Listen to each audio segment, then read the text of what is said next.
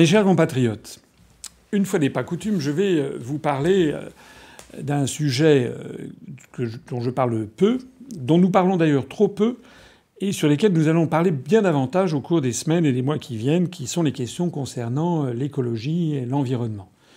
Nous avons un responsable des questions d'écologie et d'environnement, Jérôme Yanez, qui va d'ailleurs, qui est en train de préparer une conférence spéciale justement euh, sur euh, les contradictions qu'il y a entre l'Union européenne et la protection de l'environnement. Vous savez que c'est un sujet qui nous est cher, dont j'ai déjà parlé notamment au moment de l'élection présidentielle, mais sur lequel je voudrais insister davantage, parce que non seulement de plus en plus de Français sont à juste titre préoccupés par les évolutions en cours, mais pas seulement les Français, ça devient une préoccupation mondiale.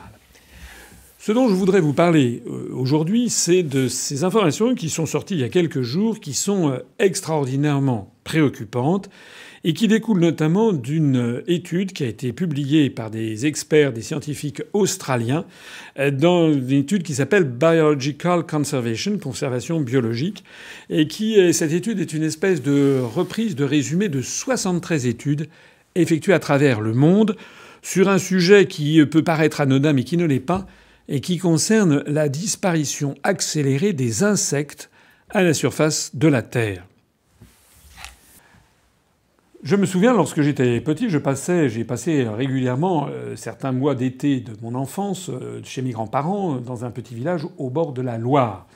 Et euh, l'été venu, il y avait beaucoup de papillons, mais vraiment beaucoup, beaucoup de papillons dans les jardins. Et à l'époque, bah, les petits garçons comme moi, on avait un filet, on allait à la chasse aux papillons j'arrivais à reconnaître le porte-queue, l'Apollon, le, le, bombix, etc., des papillons de nuit, des papillons de jour, euh, des flamboyants, des choses comme ça. Et puis, petit à petit, le nombre de papillons, sans qu'on s'en rende compte, a disparu. Euh, l'été venu, quand je suis par exemple dans ma maison de campagne dans la Nièvre, je me faisais cette réflexion l'été dernier, je me suis dit, mais finalement, on voyait plus de papillons, ou très très très très peu. Lorsqu'on voit un papillon, c'est extraordinaire. On voit également beaucoup moins d'insectes qu'il y avait autrefois. Lorsqu'on prenait la voiture euh, les nuits d'été, il y a encore une trentaine d'années, euh, on avait le pare-brise qui était absolument plein. Si on roulait la, nuit avec des phares, on avait le pare-brise euh, qui était rempli de moustiques ou d'insectes de, de, toute nature qui s'étaient écrasés sur le pare-brise. Désormais, euh, il y en a beaucoup, beaucoup moins. Alors en fait, euh, ces constatations que l'on peut faire, que tout un chacun peut faire, eh bien, elles sont confirmées par cette étude euh, australienne qui, en fait, fait froid dans le dos. Qu'est-ce que l'on apprend avec cette étude australienne? On apprend que la biomasse des insectes diminue actuellement à un rythme de l'ordre de moins 2,5% par an. Au rythme où vont les choses, il pourrait ne plus y avoir d'insectes du tout dans un siècle, sauf certaines quelques rares espèces tout à fait nuisibles qui auraient survécu.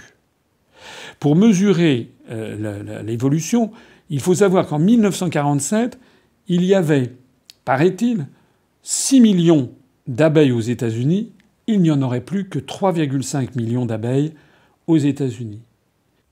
Pour citer une autre donnée extrêmement impressionnante, l'Europe, les pays d'Europe, auraient perdu 75% de leurs insectes en l'espace de 30 ans, et de proche en proche, 400 millions d'oiseaux. Parce que non seulement on voit moins d'insectes et de papillons, mais on voit moins d'oiseaux aussi, puisque les insectes ont une utilité, bien entendu, dans l'ensemble de l'écosystème terrestre. Les insectes, notamment, participent à la pollinisation des fleurs. Il n'y a pas que les abeilles beaucoup d'insectes participent à la pollinisation des fleurs et donc participent à la création de l'alimentation humaine, pas seulement le miel. Il y a énormément de fruits qui ne pourraient pas se développer s'il n'y avait pas cette pollinisation. Il y a également, ils entrent dans la chaîne alimentaire des reptiles, euh, ils entrent dans la chaîne alimentaire euh, des euh, oiseaux.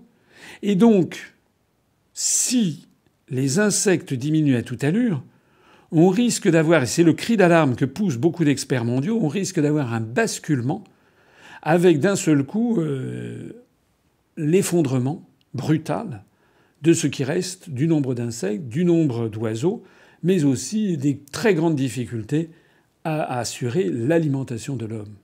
Et puis accessoirement, ben, la vie, c'est aussi les insectes, c'est aussi l'été venu, le bourdonnement, etc.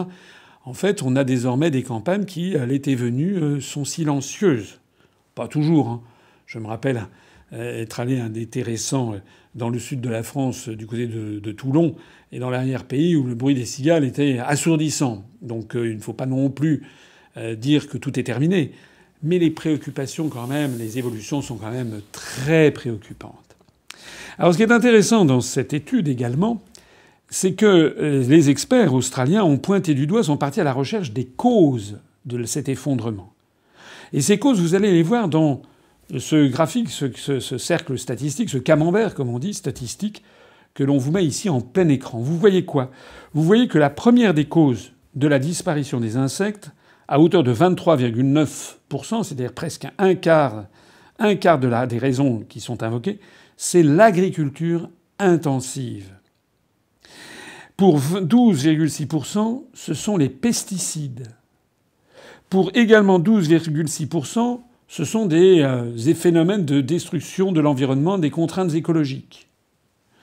Pour 10,7%, c'est l'urbanisation accélérée. Pour 10,1%, ce sont les engrais. Fertilizers, le graphique est en anglais, je l'ai trouvé sur le magazine L'Express. Pour 10,1%, ce sont les engrais. Alors, pour 8,8%, c'est la déforestation notamment dans certains grands pays du monde. On pense bien sûr au Brésil, mais pas seulement. Pour 6,3%, c'est euh, l'altération des, marais et des rives, l'assèchement délibéré des marais. Pour 5%, c'est le réchauffement climatique.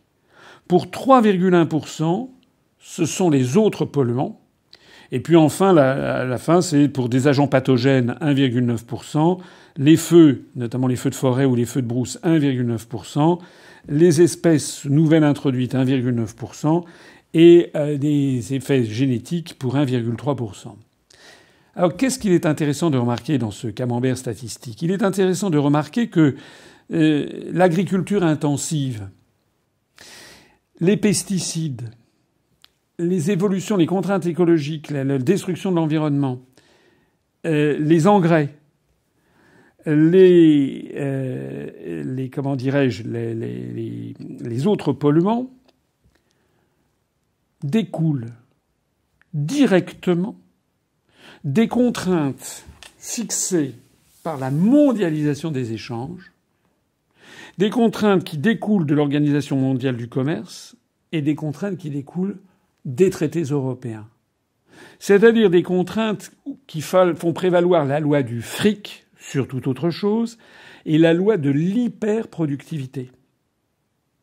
J'ai déjà eu l'occasion mille fois d'expliquer à quel point l'agriculture française est en déclin, avec ce drame quasi quotidien des suicides d'agriculteurs, avec la disparition accélérée du nombre d'agriculteurs en France, mais pas seulement en France, au profit de méga exploitations fondées uniquement sur l'hyper-rentabilité, la loi du profit. Or, cette hyper-rentabilité impose justement l'agriculture intensive, la destruction des haies qui jadis parcouraient nos campagnes, les haies qui séparaient les champs.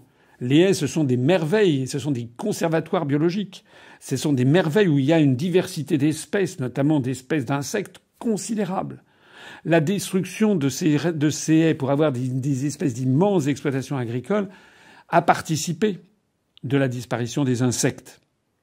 Vous avez également l'utilisation d'engrais ou d'autres polluants à très haute dose qui ont fait disparaître les insectes. De la même façon que l'urbanisation, c'est quoi l'urbanisation? C'est aussi la construction aux périphéries des villes eh bien, de gigantesques centres commerciaux où l'on macadamise Je me rappelle une statistique qui est déjà ancienne. On m'avait, j'avais appris qu'il y avait, je crois déjà à l'époque, c'était il y a au moins une vingtaine d'années, 7 ou 8% de la surface de la France qui était macadamisée. Peut-être que depuis là, on est peut-être passé à 12 ou 13 ou 15% je ne sais plus, de macadam. C'est-à-dire, évidemment, c'est au détriment de la vie animale et en particulier de la vie des insectes. Donc, euh, toutes ces raisons mises bout à bout, je faisais ce calcul, si on y ajoutait toutes ces raisons qui découlent en fait directement du modèle économique imposé par les traités européens, d'une agriculture hyper productiviste, d'une agriculture qui dame le pion, qui est en concurrence par le CETA par exemple, avec les grandes plaines du Middle West canadien, ou par le TAFTA, euh, le futur éventuel TAFTA, avec les grandes plaines euh, américaines, cette agriculture-là déshumanisée, industrialisée, c'est elle qui est à l'origine, si l'on regarde bien ça, de 75% des causes de la disparition des insectes sur Terre. Voilà la réalité. Et notez bien sur ce, sur ce camembert statistique que ce qui est marqué warming, c'est-à-dire réchauffement climatique, que certains appelleraient dérèglement climatique, puisque les avis sont controversés sur euh, cette affaire de réchauffement, mais il est sur ce graphique, c'est marqué réchauffement climatique, ne compte que pour 5%. Alors je ne dis pas que c'est pas un sujet en soi, c'est un sujet euh, significatif, important, mais quand je vois à quel point on focalise l'attention des, Français, euh, de tous les peuples du monde sur cette question climatique, qui est certes très importante, mais quand je vois à quel point on laisse complètement de côté des sujets qui sont au moins aussi importants, comme celui que j'évoque aujourd'hui, qui est la disparition accélérée des abeilles et plus, plus généralement de tous les insectes. Parce que réfléchissons ensemble. Si euh, dans 50 ans, il y a euh, la moitié des insectes qui restent aujourd'hui qui a disparu, et si dans 100 ans, il n'y a plus d'insectes du tout, sauf quelques espèces totalement nuisibles, eh bien c'est, comme je le disais tout à l'heure, euh, des menaces considérables sur l'alimentation humaine, sur la diversité animale, Peut-être que nous allons continuer à voir, comme on l'a vu en Europe, l'effondrement par centaines de millions du nombre d'oiseaux. En fait, c'est la vie elle-même qui est attaquée. Je conclurai là-dessus. Les contraintes ultra-productivistes et ultra-libérales posées par les traités européens et plus généralement par la mondialisation militante imposée par l'Organisation mondiale du commerce et par un certain nombre d'officines, ces contraintes sont en train de s'attaquer à un des aspects les plus fondamentaux de la vie sur Terre, la diversité des espèces, en particulier des insectes. Ça n'est pas, pour reprendre le jargon d'aujourd'hui, ça n'est pas soutenable. Je voudrais donc ici m'adresser à toutes celles et à tous ceux qui nous disent oh là là, vous vous rendez compte si on sort de l'Union européenne, mais l'histoire n'est pas, elle va dans l'histoire n'est pas, euh, vous êtes en dehors de l'histoire, c'est la loi de l'histoire, c'est la construction européenne, c'est la mondialisation, etc. Non, ce n'est pas soutenable. De la même façon que la pollution des océans par des, par des milliards de tonnes de plastique qui sont en train d'être ingérées par des espèces halieutiques qui sont en train de détruire la faune sous-marine, ça n'est pas soutenable non plus. En réalité, c'est l'ensemble du modèle de développement économique de surconsommation imposé euh, par euh, les pays de l'OCDE en général et par la libre circulation des mouvements de capitaux, la maximisation du profit, les traités européens, tout ceci n'est pas soutenable. Les irresponsables dans cette affaire, ça n'est pas l'UPR, les irresponsables, ce sont les européistes. Et je voudrais ici terminer mon propos en attirant l'attention de toutes celles et tous ceux qui m'écoutent et qui ont la naïveté de voter pour EELV, Europe Écologie Les Verts. Europe et écologie, c'est comme l'eau et le feu, c'est comme l'huile et le vinaigre. On ne peut pas, on ne peut pas être un militant en faveur de la défense de l'environnement, de la protection de la diversité biologique, de la diversité animale, en, fonction euh, de l'authenticité des terroirs, euh, qui milite pour euh, une agriculture saine, une agriculture produite localement. On ne peut pas, en conscience, être pour cela et par ailleurs militer pour rester dans l'Union européenne. sauf bien entendu à nous faire le coup de violon habituel en disant mais non, mais nous on est pour une autre Europe, une Europe écologiste, etc. Ça fait des décennies que M. Cohn-Bendit et consorts occupent le terrain sur ce thème. Il ne change rien à rien. Les traités européens imposent la libre circulation des mouvements de capitaux et de marchandises, et en particulier en matière industrielle ou agricole. Ça veut dire que tout ce que l'on peut faire fabriquer, ce que l'on pourrait faire fabriquer et que l'on fabriquait il y a encore quelques années à 5, 10, 15 ou 50 kilomètres de l'endroit où l'on habite, désormais de plus en plus c'est fabriqué à 15 000 kilomètres, 20 000 kilomètres. Si c'est fabriqué en Chine, si on fait fabriquer en Chine des chaussures, des meubles, des lunettes, etc., ça, c'est, tout ceci va venir par conteneur par des supertankers qui vont faire le détour par le, cap de Bonne-Espérance et ils vont peut-être faire une route qui va faire 20, 20, 25 000 kilomètres.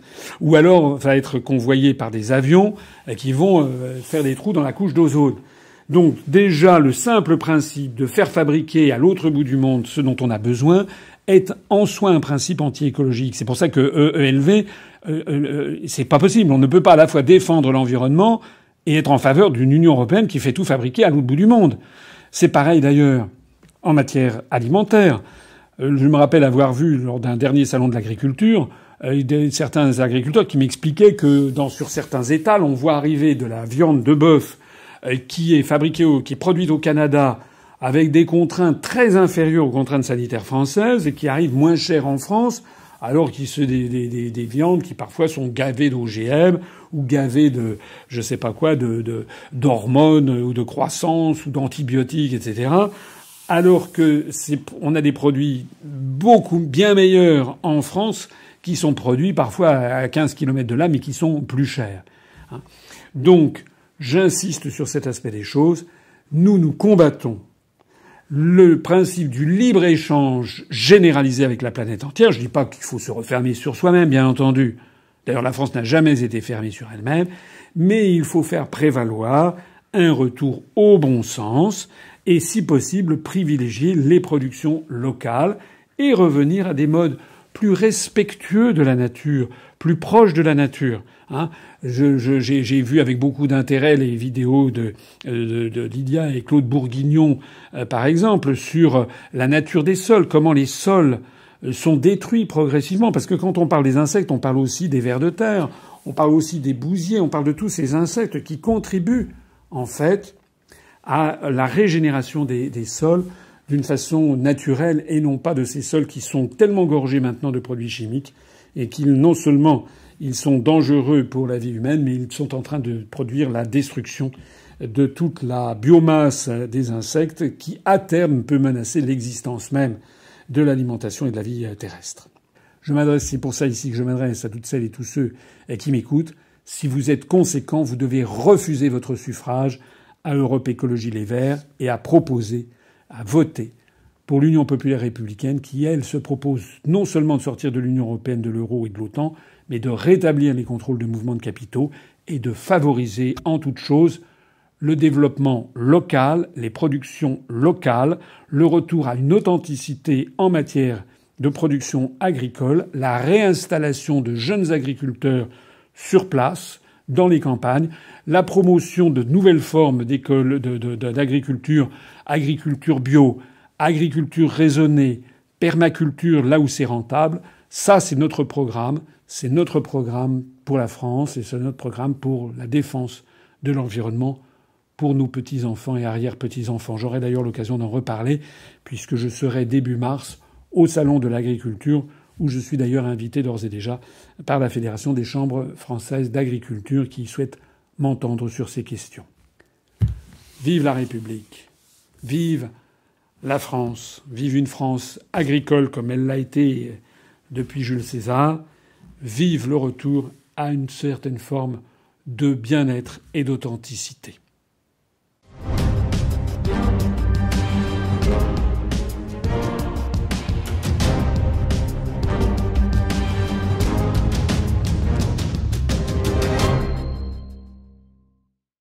Ne manquez pas la prochaine allocution de François Asselineau demain soir à 20h.